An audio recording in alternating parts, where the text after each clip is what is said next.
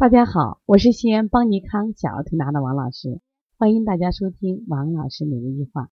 今天呢，我想给大家聊一聊哪吒宝宝与腺样体美容。今年暑期啊，这个流量担当莫过于陈塘关最酷的仔哪吒了。今年这个电影啊太火了，听说快要破五十亿的票房了。那看完这个电影后呢，总觉得哪里不对，这个哪吒长得怎么怪怪呢？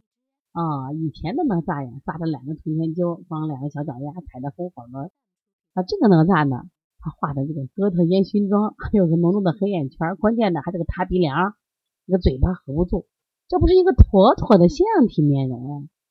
那腺样体面容就是双目呆滞无神，硬额高拱，鼻梁塌陷，张口呼吸，下颚前伸，还有这个黑眼圈。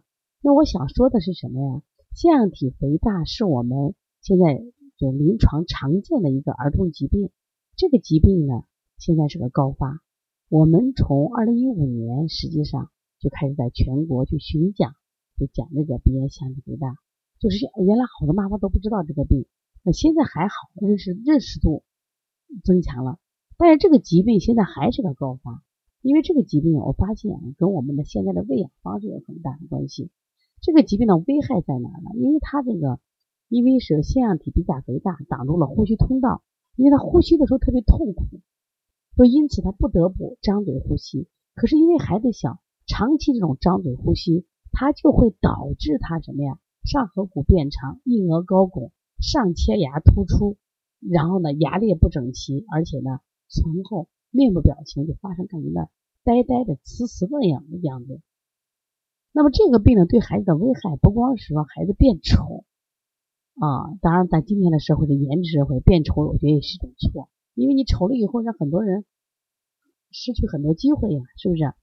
第二个，这种孩子因为长期睡眠不好，大脑缺氧，所以他会引起注意力和记忆力的下降，我们常说的聪明笨象哈，人挺聪明的，但是呢，反映到这个学习上不行。还有这种孩子呢，因为长期睡眠不好，他脾气会很坏，脾气躁得很。哦，所以说，我都经常说，腺样体肥大会让孩子变坏、变丑、变笨。那么这个病，刚才我们也讲了，是一个现代病。人家过去的七零后、八零后、九零后这种病都很少，就是两千后这种病慢慢多了。那为什么原因呢？其实跟我们的喂养有很大的关系。就是现在我们的孩子运动量少这些方面。第二个呢，压力大，就是容易气结，气结容易化火呀。第三个就是饮食上，就现在小孩吃这个。肥甘厚腻和那个高蛋白的食物太多了，所以这种疾病有很多。其实过去国外这种疾病多，现在我们中国为什么多了？一定和我们饮用这种高蛋白食物太多有很大关系。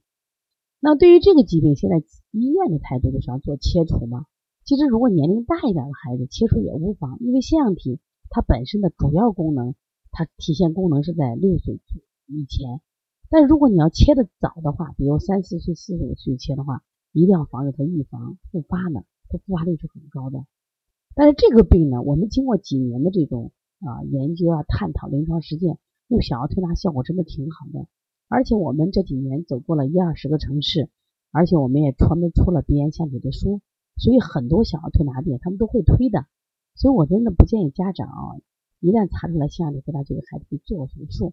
其实你可以去选择去推拿，就推的效果挺好的。而且呢，通过推拿以后，可以让他这个腺样体缩小，一定是能缩小的。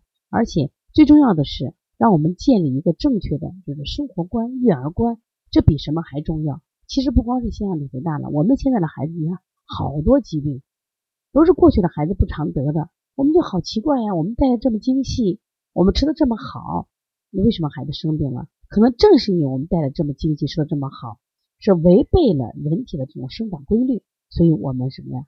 让孩子生病了，我们能不能借腺样体肥大这样的病？让我们的就是父母啊，就去学习去成长，是不是？你通过这种推拿呀，通过给孩子科学的喂养呀，啊，让孩子的身体恢复起来。那对于这个病呢，因为我们真的很有话语权，因为条子太多了。如果大家感兴趣的话啊，那么可以在你的就是我们下下方的留言板留留电话、微信啊，咱们可以咨询。如果大家真是有什么问题的话，也可以打我的电话幺三五七幺九幺六四八九，也同微信。如果大家有个想法的话啊，啊，我们在九月份我们还有这个鼻咽腺样体的这个专项课程，你也可以来学习一下。不管是我们的同行还是家长，学了以后啊，对到这个疾病有心里有数了，可以让我们更多的孩子免受这个做手术之痛苦。好，谢谢大家。